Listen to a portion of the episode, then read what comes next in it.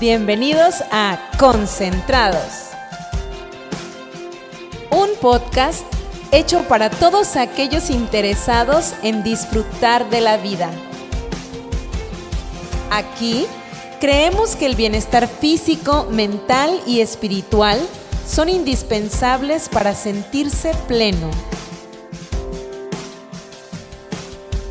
Así que concéntrate y deja que la vida te sorprenda.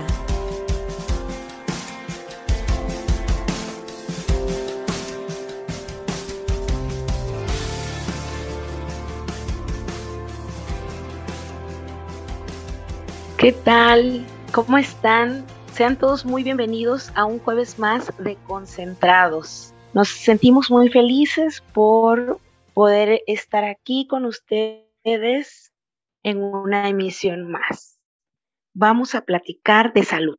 Y para platicar sobre el tema de salud, tenemos a, un, a una invitada muy especial, que ella es la nutrióloga Karen de la Piedra Gómez. Y con Karencita vamos a estar platicando sobre la importancia que tiene lo que comemos. Eso que muchos no sabemos, todos esos valores de nutrición, cómo podemos mejorar nuestra salud a través de la comida y bueno, algunas dudas que quizá tengamos en cuanto a productos que compremos de nuestra canasta básica comúnmente, qué tan saludables o qué quitar o qué agregar. Entonces, Karencita, queremos darte la bienvenida a Concentrados. ¿Cómo estás? Pues, bien, muchas gracias por haberme invitado el día de hoy. Espero que lo que platiquemos lo puedan este, poner en práctica después quienes nos escuchen para que puedan cuidar su salud.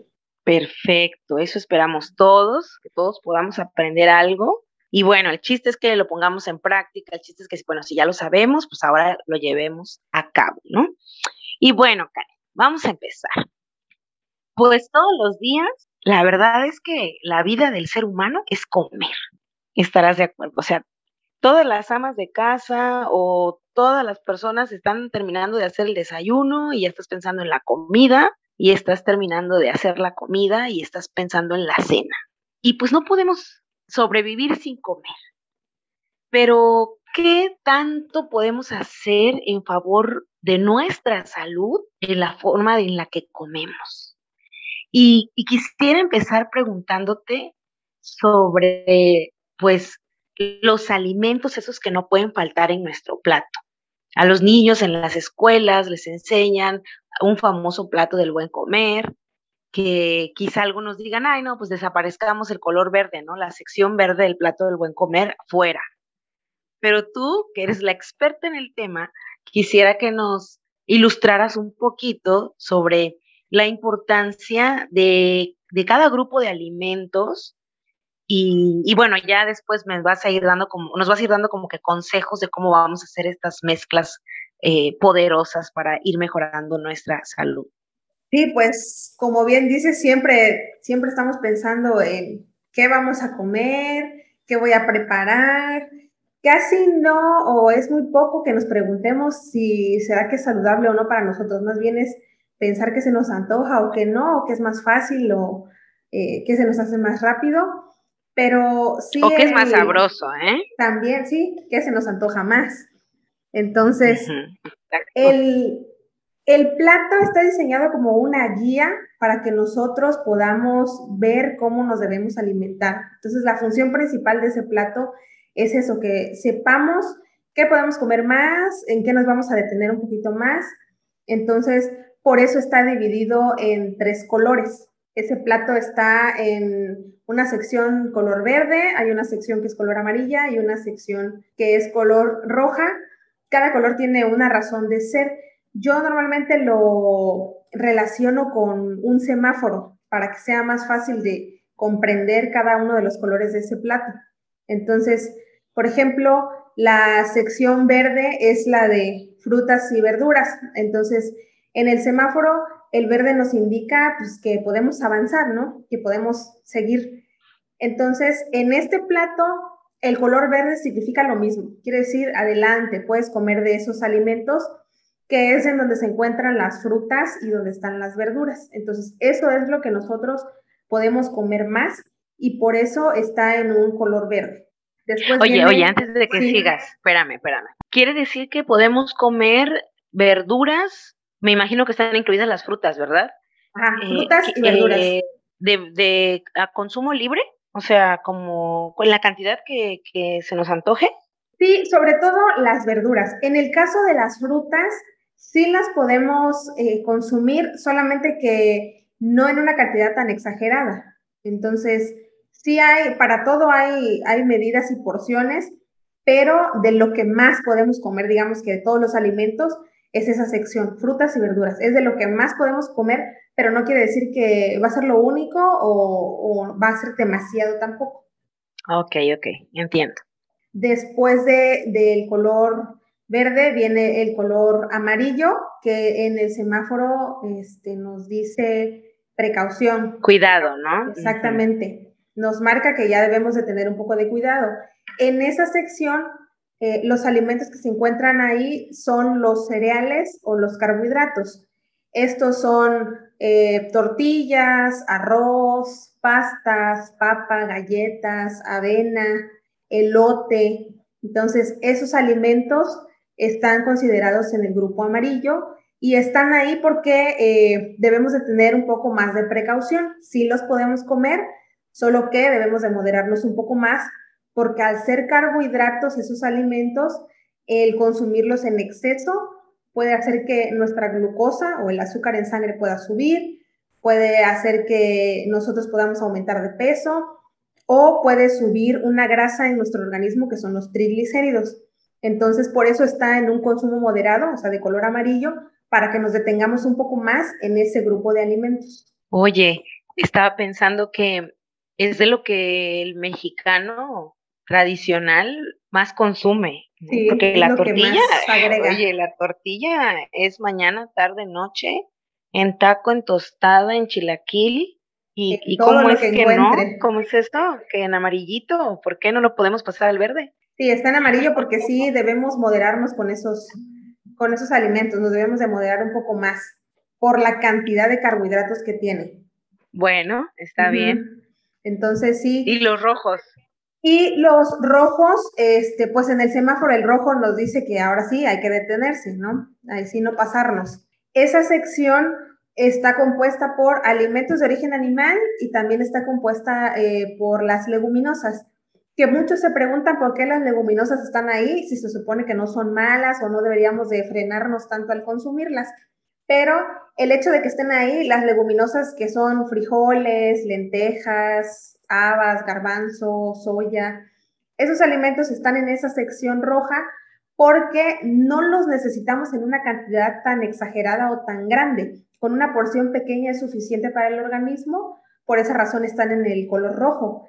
Contrario a este, lo de origen animal, pollo, pescado, huevo, queso, todos los derivados de, de origen animal, están en esa sección porque el consumirlos en exceso puede elevar en nuestro organismo el colesterol, además que puede eh, elevar algunas otras cosas en, en, nuestra sangre, ácido úrico, eh, el tipo de proteínas que tiene no se digieren tan rápido en el organismo. Entonces, por eso eh, esos alimentos están en esa sección de color rojo.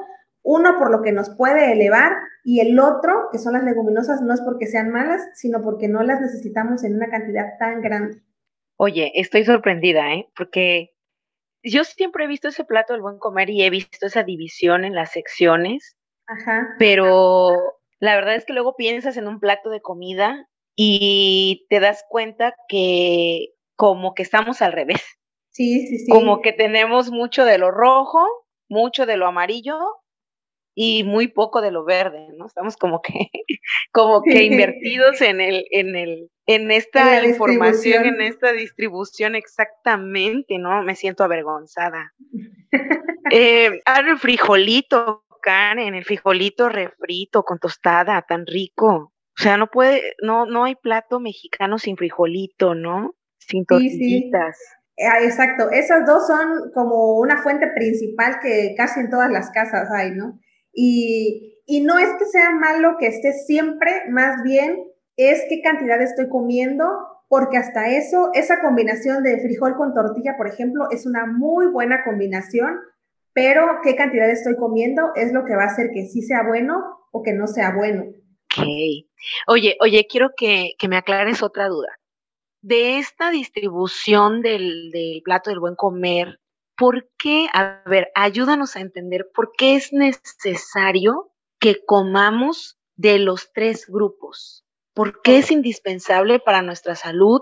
Porque mira, yo estaba pensando ahorita en que regularmente cenas, bueno, hablemos de una cena, tacos, tu salsita, tu cebollita y tu refresco embotellado. Hasta, hasta agua se nos hace la boca, a algunos, ¿no? Pero entonces, resulta que eso que estoy comiendo está totalmente descontrolado y además es dañino para mi salud. Entonces, ¿por qué es importante que comprendamos que en nuestro plato de comida, que ahora ya después vamos a hablar de los desayunos y las comidas y las cenas y tus recomendaciones, eh, ¿por qué es importante entonces que tengamos un poco de todo? Es, importante eh, agregar de todo en nuestro, en nuestro plato porque eh, eso nos ayuda a tener un equilibrio en el organismo. Hay ciertos alimentos que necesitamos más que otros, eh, pero no quiere decir que no vamos a incluir unos y otros no. O sea, todos deben de estar incluidos, solo que en diferente cantidad, porque todas las vamos a, necesitar en el organismo en diferentes cantidades.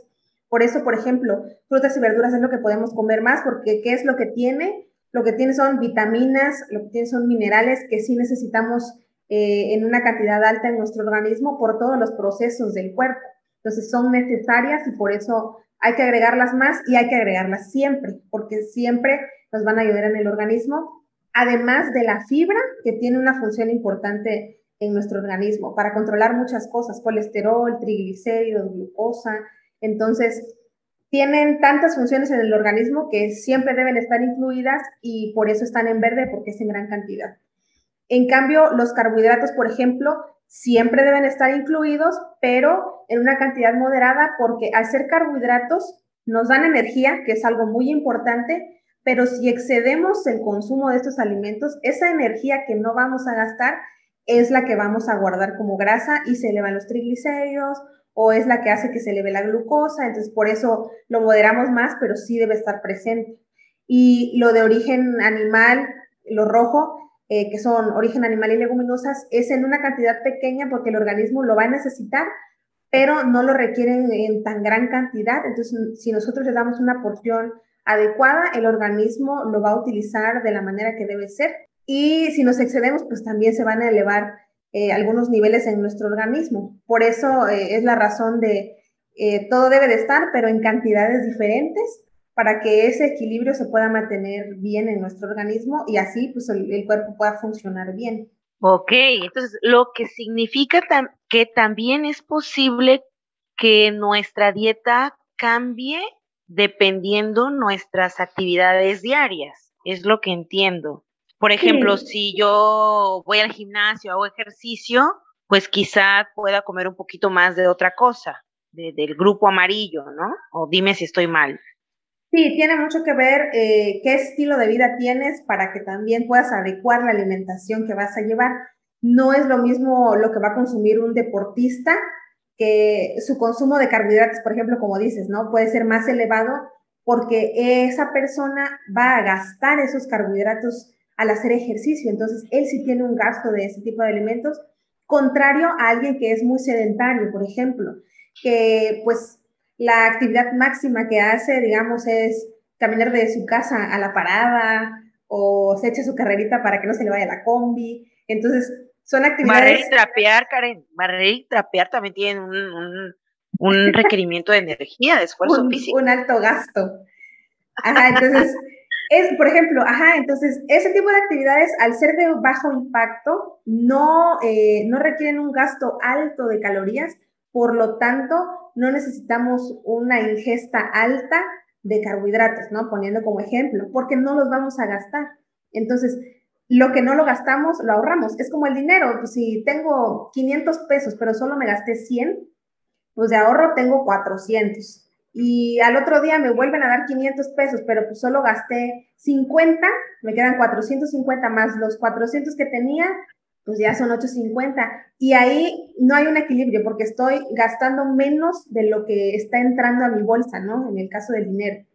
Y mi cochinito donde voy guardando el ahorro, pues se va haciendo más gordito, ¿no? Entonces es algo que más o menos nos pasa. Si no hacemos el gasto de esas calorías que nos estamos comiendo, pues va a haber un desequilibrio. Se va almacenando. Y lo vamos almacenando, así es.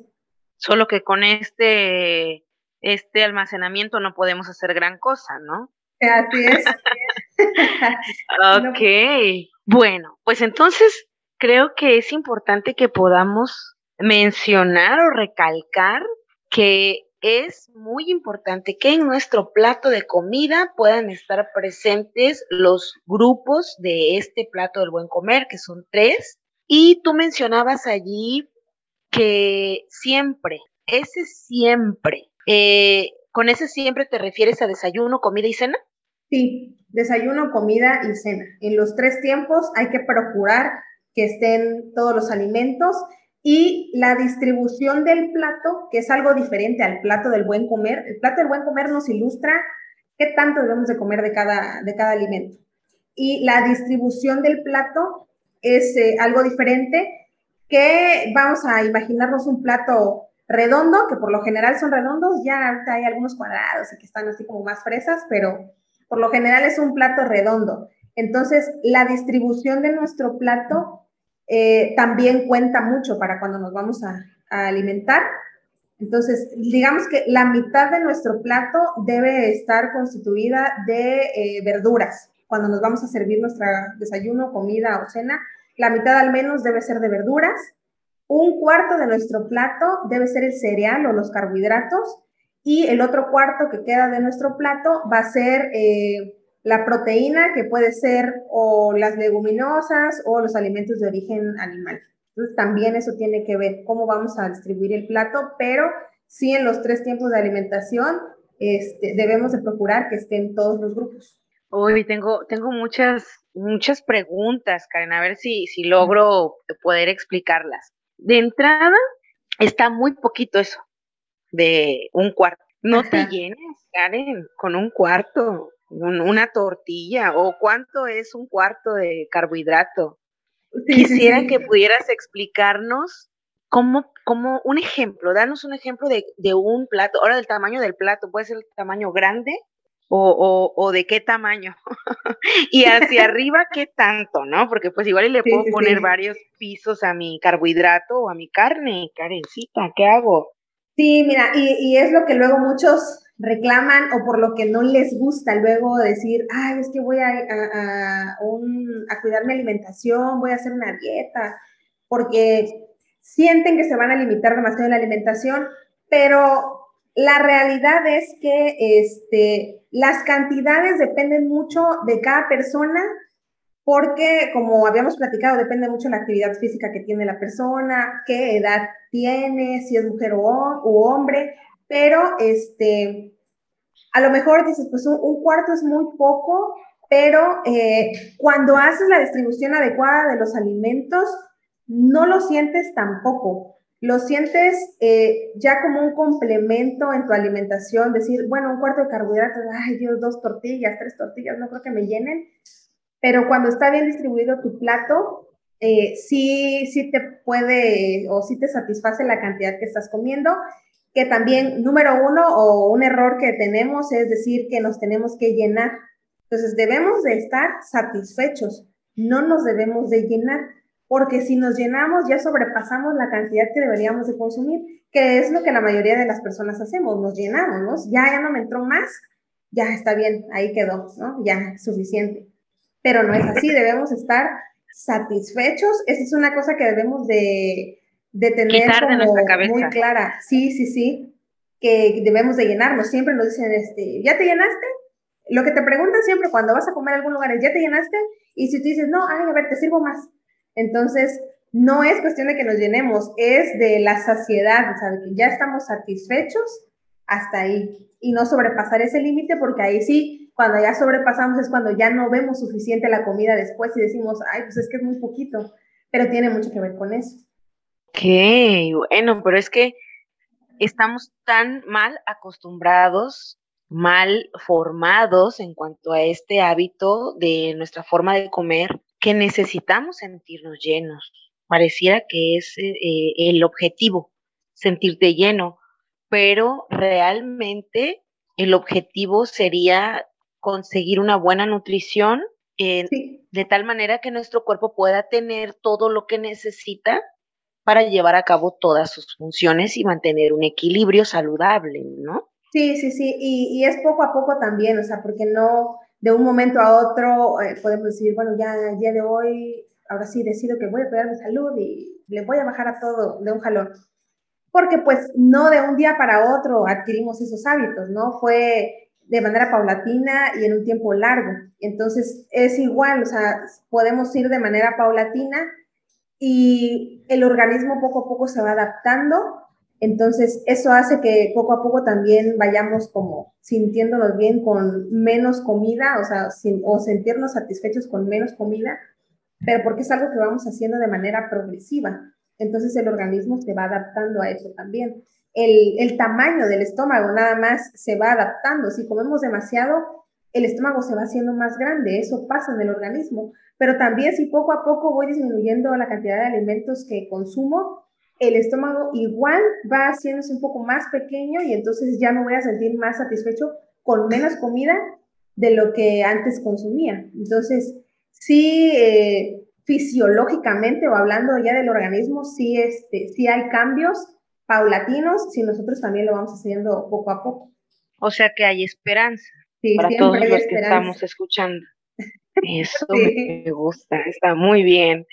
Em, ¿Quieres o crees que puedes hacernos un ejemplo, como una ilustración? Porque, ok, voy a, voy a aumentar eh, vegetales, aumentar fruta, en, en, en, mi plato, quizá el cuarto de carbohidratos y el cuarto de alimentos de origen animal, eh, como, como, ¿qué? ¿Me entiendes? O sea, ¿qué voy a desayunar? Sí, sí, sí. ¿Cuál sería un desayuno ideal para ti como nutrióloga? Ok, pues un desayuno ideal es que siempre lleve verduras, que lleve, eh, ahorita te voy a dar el ejemplo, pero debe llevar verduras, el carbohidrato y la proteína. Que a veces verduras pensamos, hay una ensalada, es lo que tengo que hacer. No necesariamente es una ensalada. Por ejemplo, un desayuno que pueda ser bueno para mí, digamos que eh, me voy a preparar algún omelette y entonces utilizo dos piezas de huevo y ahí ya tengo eh, la proteína y para que yo tenga verdura, pues le voy a poner unas verduritas, le agrego unos champiñones o le agrego unas espinacas para hacer mi, mi omelette. Entonces ahí ya también le estoy agregando verduras, tomate, le puedo agregar cebolla. Este, para mi carbohidrato, pues lo voy a acompañar a lo mejor con tres tortillas. Puedo acompañarla incluso con alguna salsa. Si me gustan las salsas, pues hago una salsa roja, una salsa verde. Como es de verduras, pues no hay ningún problema, la puedo incluir.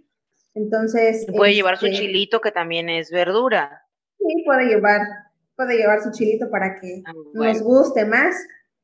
Y con eso podemos tener un buen desayuno. Por ejemplo, los frijolitos los podemos incluir también, aunque son proteína, pues normalmente no los comemos demasiado o no es mucha la cantidad, entonces va acompañado con un poquito de frijoles. Y ya, eso, eso es, un, es un buen desayuno porque estamos incluyendo eh, todos los grupos de alimento en nuestro plato. Entonces. Espérame, espérame, se me pasó ahí. ¿Dónde está el animal ahí? Digo, los, los alimentos de origen. Ah, cierto, cierto. Ajá, Perdóname, perdóname, estoy aprendiendo, tenme paciencia. Si no, no, no lo, no lo vi, pero ya, ya es cierto. Ahí están los alimentos de origen animal en los huevitos. Sí. Ok. Que además, Oye no necesariamente debe eh, ser origen animal, o sea, con que esté el color rojo, que puede ser o origen animal o pueden ser las leguminosas, no necesariamente ah, siempre origen animal. Ajá. Pero pues ahí sí ¿no? Oye, ¿y, la bebida? Porque luego, luego, luego hay algo, hay cierto, he escuchado por allí que dicen, no, pues no se deben incluir bebidas con la comida. ¿Qué, qué hay de cierto en esto? Es, es cierto, porque el, la bebida o el, el, agua, lo que sea que vayamos a tomar, hace que, que, sea más lenta la digestión. Entonces, esa es la razón de por qué nos dicen que agua no cuando, mientras estamos comiendo. Puede ser una hora, eh, una hora o 30 minutos antes u una hora, 30 minutos después de comer, pero no mientras estamos comiendo, porque cuando nosotros vamos a comer el estómago se prepara y hay unos ácidos en el estómago que nos van a ayudar con la digestión. Cuando nosotros tomamos agua, lo que hacemos es que el grado de acidez que va a tener el estómago va a disminuir y entonces eh, cuando ya entran los alimentos, la digestión va a ser más lenta porque esos ácidos pues, ya no son tan ácidos como para que trabaje rápida la digestión y nuestra digestión se hace lenta. Por eso eh, se sugiere que no se consuma agua mientras estamos comiendo. Estoy en shock porque todos, todos o la gran mayoría de las personas comemos, desayunamos o cenamos con nuestro respectivo refresco, ya sea de agua natural o quienes consumen embotellados también. Y todavía he escuchado decir a algunas mamás para que te baje tu comida. Sí, para que no se te atore. para que te baje, exacto.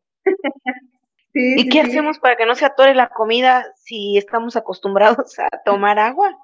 Pues masticar bien, porque normalmente también lo que hacemos es eso, le damos dos, tres masticadas a la comida y órale, para adentro, ¿no? Entonces, también esa es una mala costumbre, porque si masticáramos bien, no habría razón por la cual atorarnos, ¿no? Que no nos pasa la comida. Pero por lo general es dos, tres y órale. Entonces, sí, también eso es muy importante. Tener una buena masticación va a hacer que eh, todavía el proceso de digestión no sea tan difícil, sea un poco más fácil. Y pues aparte no nos vamos a atorar, ¿no? No vamos a necesitar agua. Entonces, sí, necesitamos masticar bien también. Ok, entonces quienes nos están escuchando ahora saben algo nuevo o algo más, ¿no? Que lo ideal es comer sin tomar agua al mismo tiempo. Así es. Ya saben, puede ser media hora antes o media hora después, porque entonces estamos alterando el funcionamiento de nuestro cuerpo, ¿no? Nuestro estómago, quiero creer en esto. Sí, sí, sí. Bueno, pero a ver, Karencita, por ejemplo, yo me levanto a las 5 de la mañana todos los días. Bueno, sí, a las 5 de la mañana. Yo ya puedo, pues, si a esa hora me da hambre, ya puedo disponer de mi desayuno así como lo acabas de mencionar. Sí, si te da hambre, ya, ya puedes este, desayunar.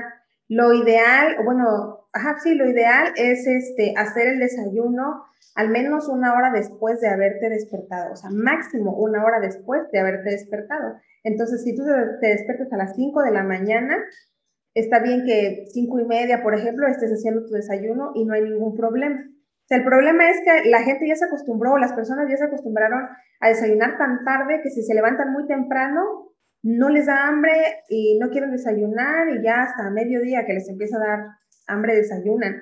Pero lo ideal es desayunar eh, al menos una hora después, máximo, de haberse despertado. Eso está bien porque tu organismo va a necesitar esa energía para el resto de tus actividades, o para lo que vayas a hacer después. Entonces sí es necesario eh, desayunar y, por ejemplo, a esa hora, aunque tú consideres que es muy temprano, tu organismo pues ya está activo a esa hora, siempre está activo, pero tú ya te despertaste y ya vas a empezar tus actividades, entonces no es tan mal que quieras desayunar temprano. Ok. ¿Y de en qué lapso de tiempo debe pasar para mi siguiente comida?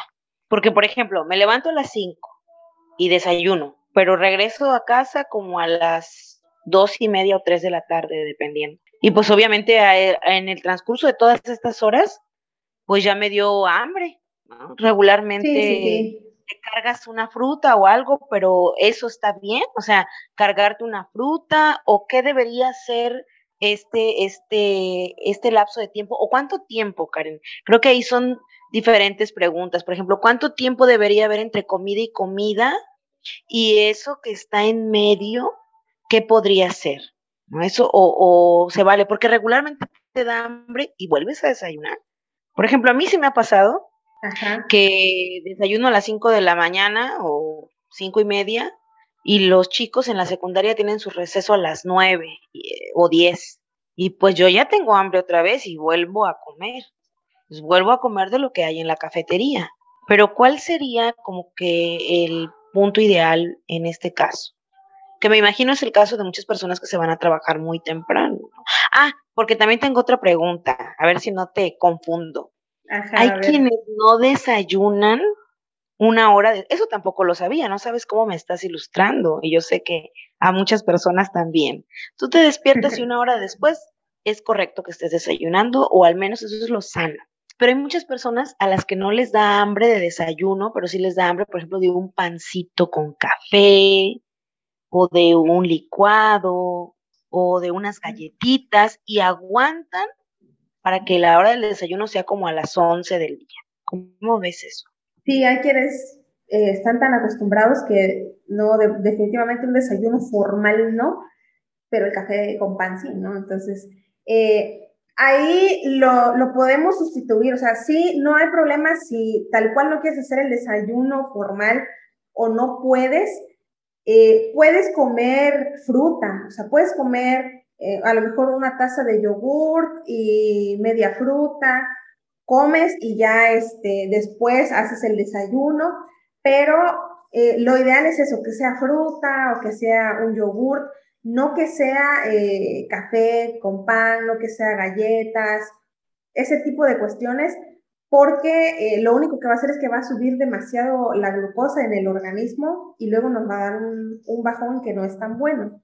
Entonces, entre una comida y otra, pasando a la siguiente pregunta para enlazar esas dos más o menos, debe pasar, deben pasar no más de cuatro horas, hablando de las colaciones también.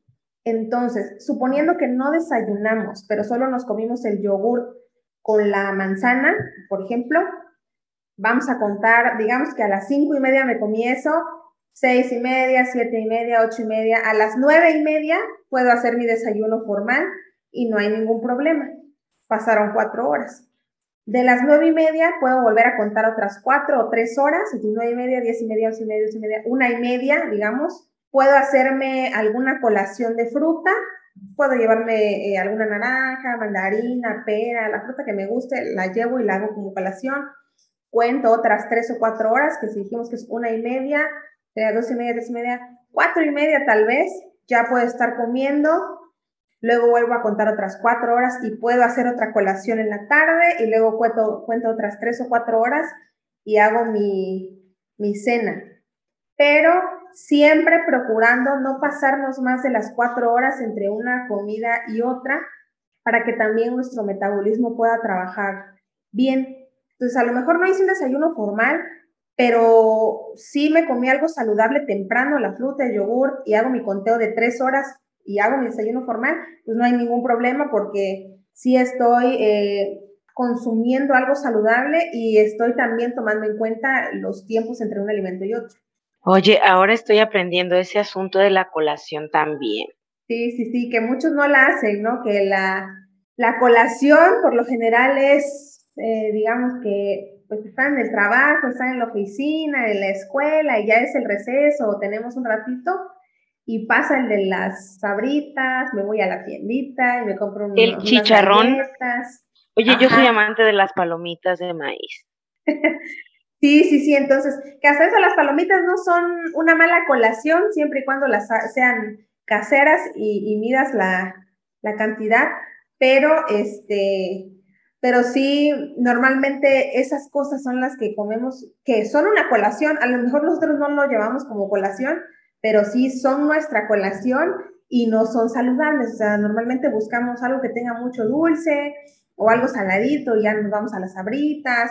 Entonces, elegimos mal la colación que vamos a, a hacer. Oye, ¿por qué no me dices algunos ejemplos de colación? Porque luego las personas piensan que llevar una dieta balanceada es feo, o sea, no tiene ese sabor rico que caracteriza nuestras comidas o que nos vamos a morir de hambre también. Pero pues ahora dices que podemos tener colaciones. ¿Qué puede ser una buena colación? En pues lugar del cacahuate con chile, en lugar del, del gansito o de la sabrita o del chicharrón, ¿qué puede ser? ¿Cuál, es, ¿Cuál puede ser mi opción para, oh, ya me está dando hambre, no ha llegado aún mi hora de comida?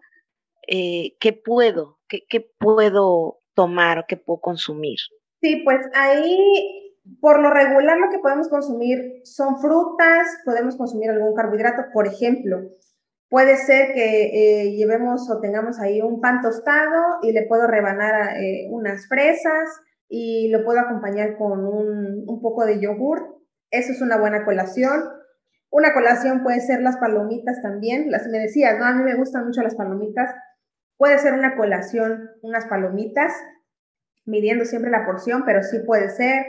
Puede ser eh, podemos incluir pepino, zanahorias, pueden llevar cacahuates, incluso si le queremos poner zanahoria y unos cacahuates naturales, por ejemplo, no hay ningún problema, sí puede llevar, si no tienes gastritis, le puedes poner ahí si quieres un poquito de chilito para que te sepa mejor, pero sí hay opciones que son ricas, que son colaciones no tan calóricas como una sabrita, como unas galletas, y que sí nos van a, este, nos van a gustar y vamos a estar satisfechos con esa colación en lo que llega nuestro siguiente tiempo de alimentación.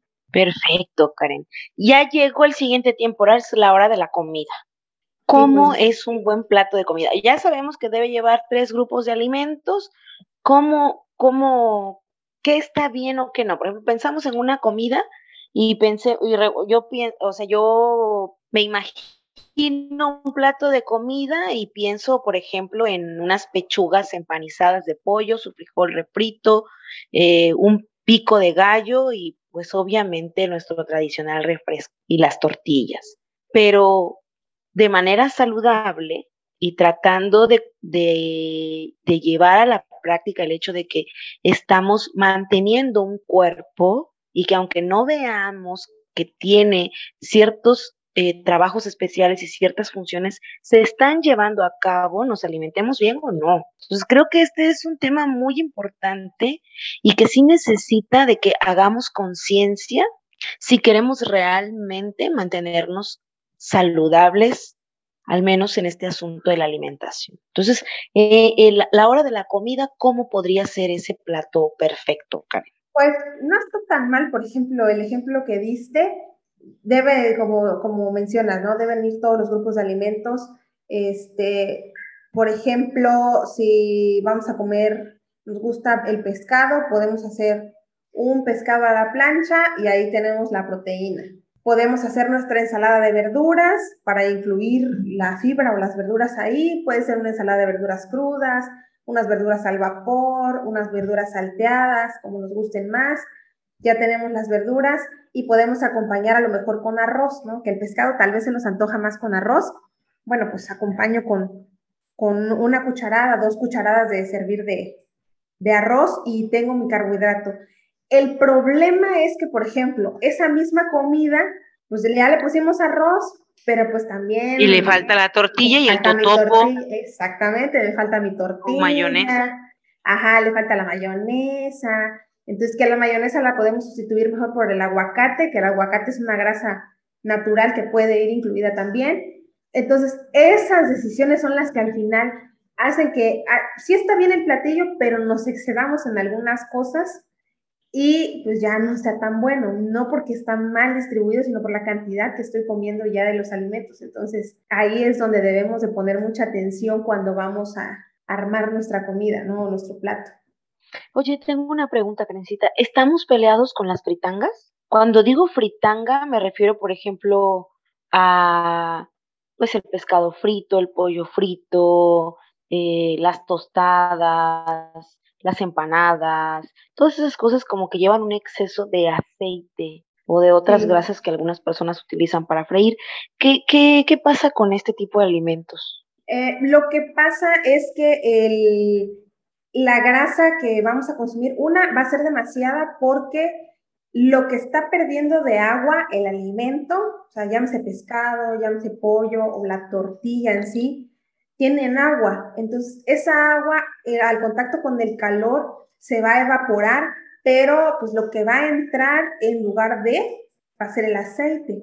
Entonces, va a absorber demasiado aceite en nuestro alimento, además de que hay un proceso ahí con las proteínas en las que se llama, se desnaturalizan, o sea, ya no van a, a trabajar o funcionar igual en tu organismo por el cambio que le estamos haciendo con el calor y el aceite. Entonces, por eso no es eh, algo bueno hacer las cosas fritas. No quiere decir que nunca las voy a comer. Sí, de repente o de pronto se nos pueden este, antojar unas empanadas o unas tostadas y no va a pasar nada si lo hacemos de manera ocasional, si lo comemos de manera ocasional. Pero si toda nuestra alimentación está basada en hacerlo frito, entonces ahí sí vamos a tener un problema porque vamos a absorber todas esas grasas que al final al organismo pues le pueden ir dañando en cuestión de va a elevarse mi colesterol, luego mis arterias van a tener problemas, entonces por eso es que debemos limitar esos alimentos, no eliminarlos por completo porque pues sí existen y se nos va a antojar algo, pero sí limitar o moderar la cantidad que vamos a consumir. Sí, pues claro, eh, no debe ser fácil, ¿no? No, debe, no es, no es fácil como que cambiar todos estos hábitos. En algún momento vamos a sentir que nuestro cuerpo nos demanda más comida, pero sí es importante, repito, hacer conciencia de que comemos para nutrirnos, no para llenarnos. y entonces quizá en la medida que vamos como que transformando estos hábitos, como tú bien dices, no, pues igual y se me antojó una galleta, pues me la puedo comer, pero ya todo lo demás va como que tomando un, un, lugar, un orden, ¿no? Y, tampoco me imagino yo, no sé si estoy mal, dime, me imagino que tampoco porque te comas una galleta vas a, arruinar todo lo que ya vienes haciendo, ¿no? ¿O sí? No, no, no. Si, si tomamos la decisión de eh, cuidar nuestra alimentación en general, pues que ocasionalmente se nos antoje, como dices, ¿no? Una galleta, se me antojó un helado, eh, se me antojó, este, no sé, lo que mencionaba, ¿no? Unas empanadas. Un pastel. Un pastel, ajá. No va a haber ningún problema porque sabes que en general tu alimentación la estás llevando bien. Entonces, eso hace que al final de cuentas eh, eh, el organismo va reforzándose por el conjunto de cosas que vas haciendo y de lo que te vas alimentando. Entonces, si predominan los alimentos saludables en tu, en tu dieta, pues tu organismo va a trabajar bien, aunque de vez en cuando pues consumas algo que a lo mejor no es 100% saludable, pues va a ser algo insignificante para tu organismo porque tienes ese cuidado con lo demás que comes, entonces no tendría que haber ningún problema. Ok. Y llegamos a otra colación más que me imagino que pues ya nos diste algunos ejemplos y, y que quizá eh, podemos consultar en alguna otra fuente o yendo con un especialista como tú, eh, otras formas de hacer colación y llegamos a la cena. Y eso es un punto muy importante porque pienso en que muchas veces nuestra comida más pesada es la cena. Muchas veces desayunamos muy ligero y la cena todo lo contrario. Y piensas en cena y ya piensas en ciertas cosas que son exclusivas para cenar. Tacos, hamburguesas, hot dog, quesadillas, ciertas comidas que son, o, por lo que estoy aprendiendo contigo ahora, eh, con carne o con o, de o alimentos que están en el grupo de rojo, de color rojo y que, y que tú mencionabas que son de más difícil digestión, ¿no? Entonces, eso es lo que cenamos comúnmente. Sí, normalmente tenemos relacionado cenar con ese tipo de, de alimentos, ¿no? Voy a cenar y, ay, pues, y como dices, nos vamos por los taquitos porque se me antojaron, o por la hamburguesa, porque em, ya nos acostumbramos a eso pero eh, sí deberíamos de cenar eh, una cantidad menor o comer ya en la cena algo menos, este, con menos calorías, porque esas calorías ya no las vamos a, gastar como las calorías que gastamos del desayuno. Está iniciando el día, pues hay mucha energía que gastar en el día. Contrario a la cena, ¿no? En la noche, pues ¿qué va a pasar? Ceno y una hora después, y a veces hasta media hora después, lo que vamos a hacer es dormir y esas calorías no las vamos a gastar. Entonces, por eso debe ser menor la, cantidad de alimento que vamos a incluir en ese, en ese tiempo. Entonces, sí es importante la cantidad porque no va a ser el mismo gasto eh, que vamos a tener y también es importante saber qué, qué opciones puedo tener para, para cenar en lugar de esas otras opciones a las que yo ya estaba acostumbrada, ¿no? Dame un ejemplo que pueda hacerle competencia a la genial hamburguesa.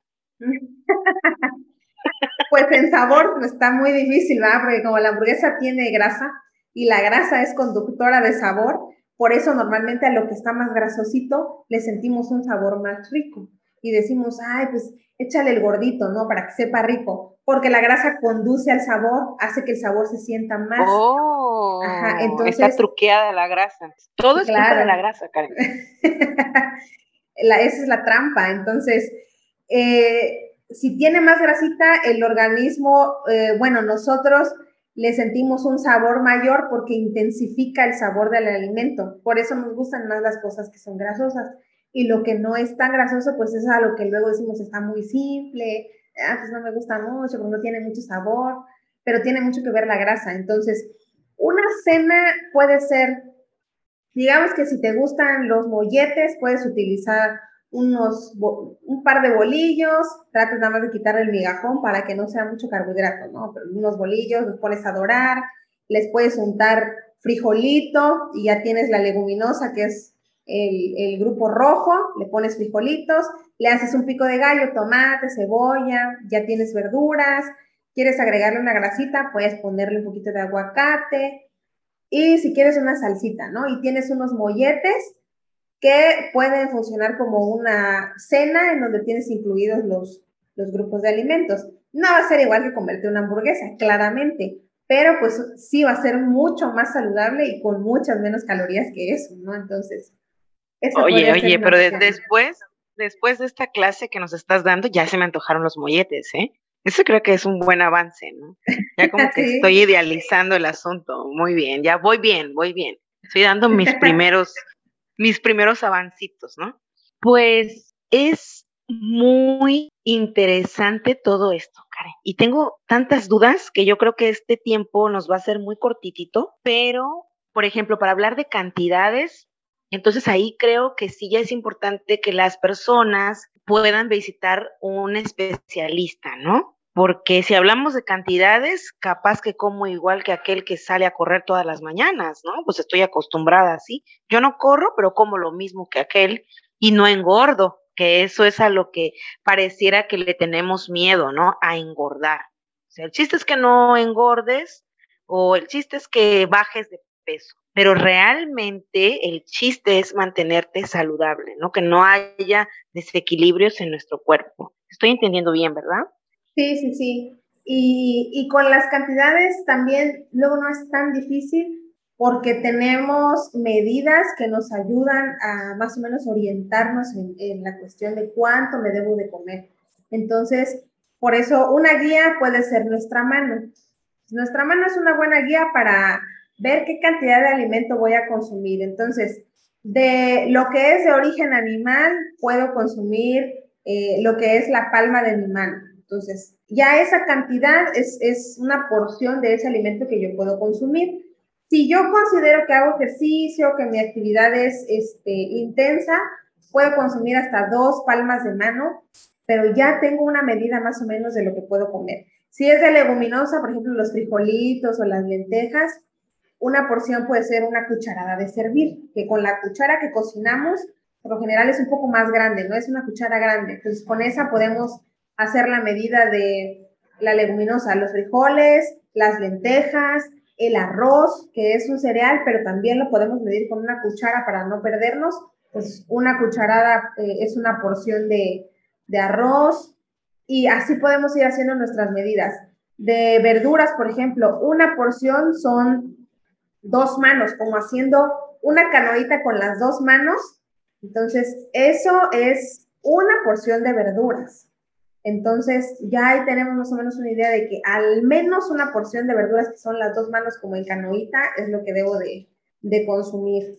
Este, de carbohidrato, por ejemplo, pues el arroz ya dijimos que es una cucharada de servir, las pastas, una porción es una cucharada de servir, eh, la tortilla pues es una pieza, el pan tostado o el pan para sándwich es una pieza, entonces ahí tenemos medidas. Las frutas, pues es una pieza, una porción de las frutas pequeñas, con que entre en mi mano bien es una buena porción. De las frutas grandes, pues yo lo pico, lo que entra en una taza es una porción.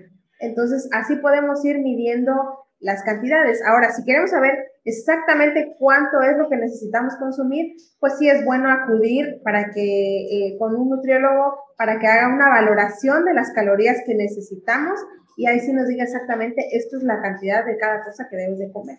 Pero en general, esas medidas nos pueden ayudar un poco para no excedernos al menos de lo, de lo que debemos de consumir. Karen, mi mano es chiquita y la palma más chiquita, digo, la, la ¿cómo?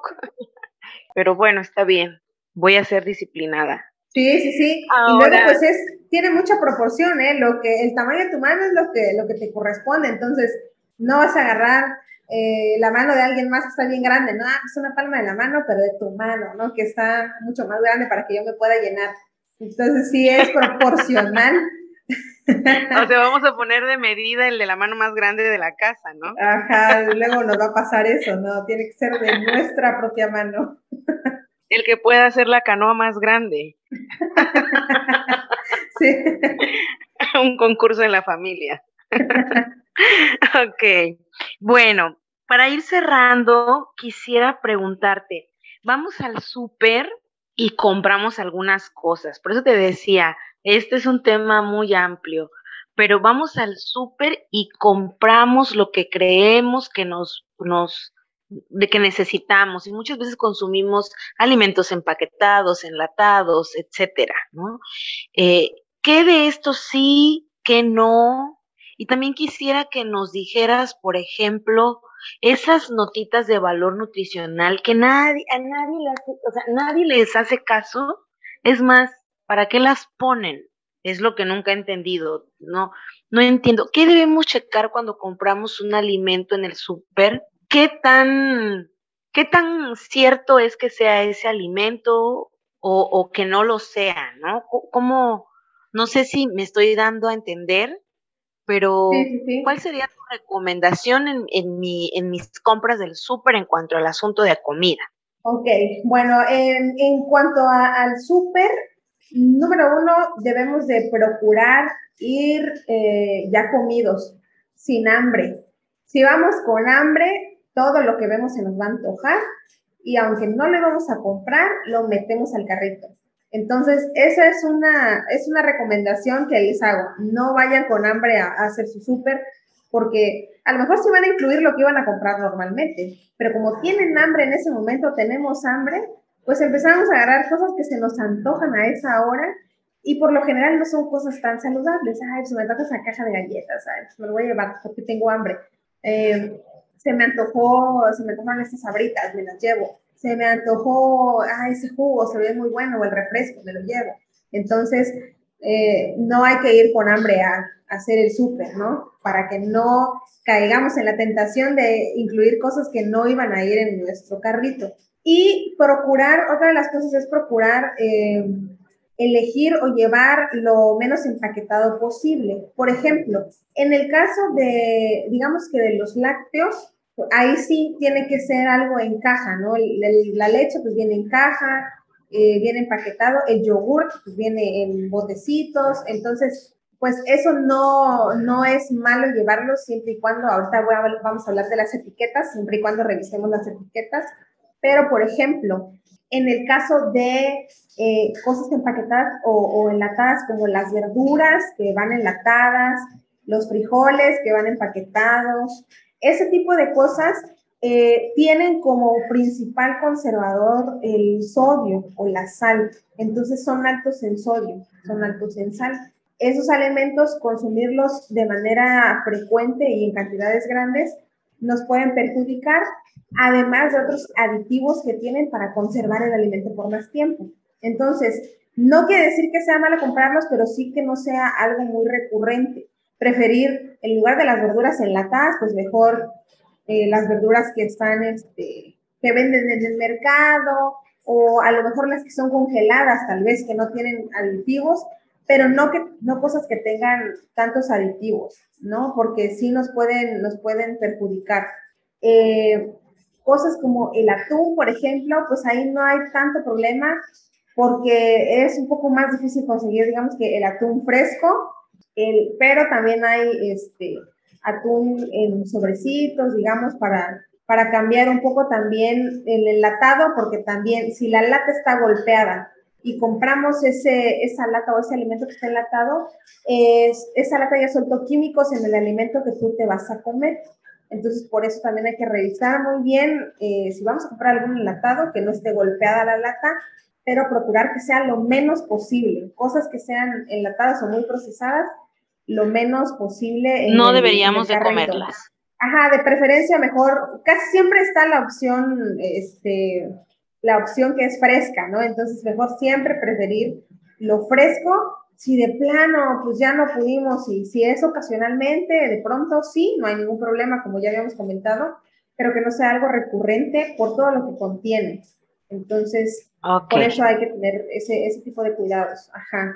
Y en cuanto a las etiquetas, o qué debemos de fijarnos en las etiquetas, pues ahora vemos que este, diseñaron ¿no? un nuevo etiquetado para, para los productos alimenticios. Que, nadie lee. Ajá, una, que nadie lee, y dos, al final a veces nos confunde más porque este, vemos, por ejemplo, eh, unas tostadas en el súper que se supone que son tostadas saludables, que ya nos habían dicho, no, pues es, es una tostada horneada, es saludable, vemos la bolsa de tostadas y dice exceso de calorías, exceso de, carbohidratos, de carbohidratos. Y ¿cómo? Pues si se supone que son saludables. Entonces, nos llega a confundir un poco el, el, etiquetado si no estamos como bien instruidos en cómo lo vamos a leer. Por eso normalmente lo que hacemos es ignorar la etiqueta y solamente vemos si me gusta, si no me gusta y a veces si dice saludable o dice este, tiene omegas o dice fortificado con no sé qué, pues sí lo compro pero no nos detenemos a leer la etiqueta porque no la entendemos. Entonces, hay tres cosas muy importantes que debemos de fijarnos en las etiquetas. Eh, número uno son los azúcares añadidos que tenga el producto. Entonces, hay que procurar que lo que compremos no tenga azúcares añadidos, porque eso quiere decir que tiene más azúcar de lo que normalmente tendría hay que fijarnos muy bien en eso, que no tenga mucho azúcar en general, pero si tiene azúcar añadido, entonces mm, hay que pensar un poquito más si sí lo consumimos o no.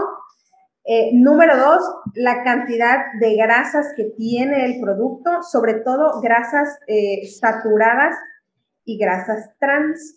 Esas grasas son las que se van, digamos que pegando poco a poco a las arterias, lo que va elevando el colesterol, lo que va subiendo este, ajá, del colesterol en nuestro cuerpo, lo que va tapando nuestras arterias, entonces son grasas que no son buenas, grasas saturadas y las grasas trans, porque por ejemplo hay otros alimentos que sí tienen grasas, pero son omega 3, omega 6, omega 9, ah, pues estas sí, sin problema pueden ir en nuestra alimentación, pero fijarnos grasa saturada y grasa trans y la cantidad de sodio que tiene el producto o la sal, cuánta sal tiene, cuánto sodio tiene ese producto, porque este, en general en todo el día lo que podemos comer de sal son de 2.000 a 4.000 miligramos, que son 2 a 4 gramos, y hay productos que nada más, digamos, digamos que la sabrita, nada más la sabrita tiene, no sé, 800 y tantos miligramos. Ya estamos llegando a un miligramo de todo lo que tenemos que comer todavía en el día.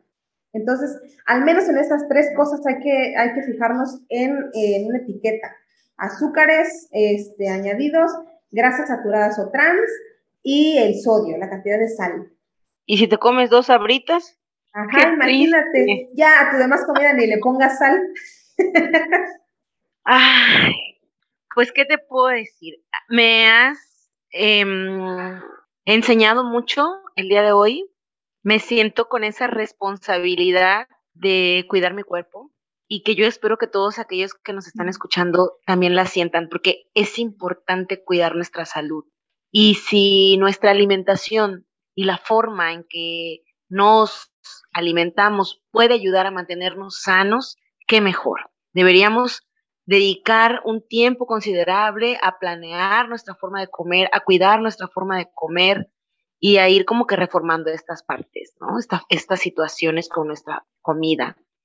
¿Por qué, Karen, por qué el cuidado de nuestro cuerpo es tan importante? Pues es, número uno, el único que tenemos. Entonces, debemos de cuidarlo. Si no lo cuidamos nosotros, ¿quién más lo va a cuidar? Entonces, debemos de procurar eh, cuidar la alimentación para, para, mantener una buena salud.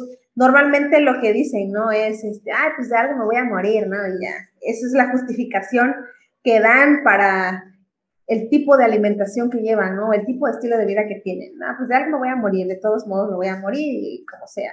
Pero sí de algo nos vamos a morir. Pero ¿qué calidad de vida quieres tener en lo que vamos a llegar a esa etapa? Porque ciertamente no quiere decir que vamos a alimentarnos bien y solo por eso vamos a tener vida infinita, pero ¿qué, qué calidad de vida queremos tener?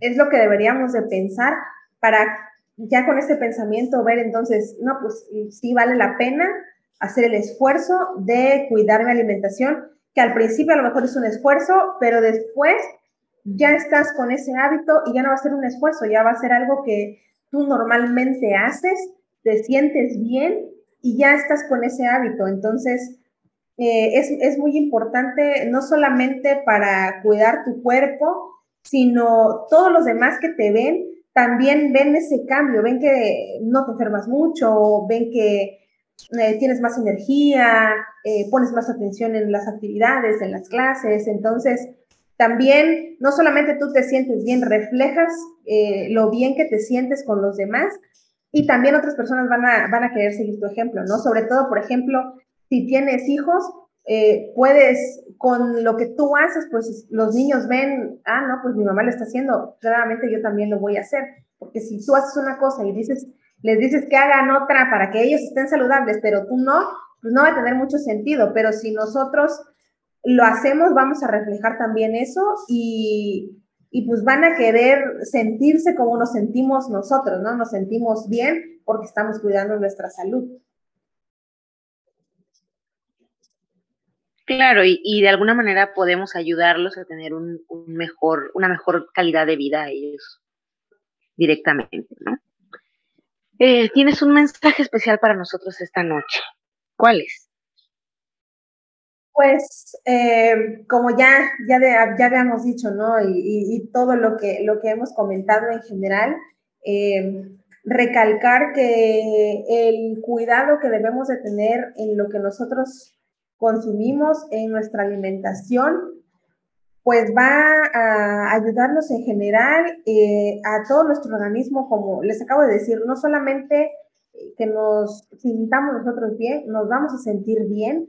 Eh, en la Biblia, por ejemplo, eh, Dios en, un libro de la Biblia menciona qué son los alimentos que el pueblo, el pueblo de Israel debe de consumir porque son buenos para su organismo. Entonces, lo que más predomina son frutas, verduras, leguminosas, que son alimentos que al final de cuentas a nuestro organismo le hacen bien.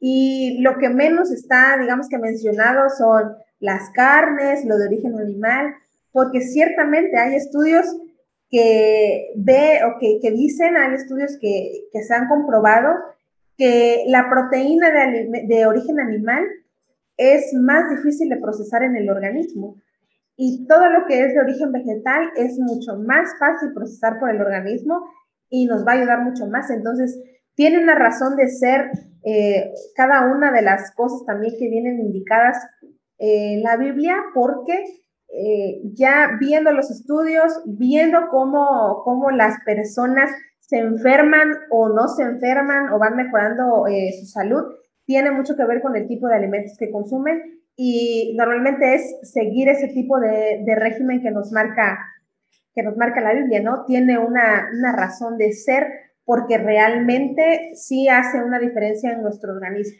Entonces, eh, es importante que procuremos eh, que esa diferencia en el organismo se marque en cada uno de nosotros para que eh, nosotros también, como bien dices, podamos enseñarle a otras personas cómo debe ser su alimentación y a lo mejor o recuperar, mejorar su salud o que no caigan en alguna enfermedad y lo mismo con nosotros, no evitar algunas enfermedades o mejorar algunas otras que tenemos. Entonces, esto es, es muy importante. Mientras mejor nos alimentemos, pues menos nos vamos a enfermar.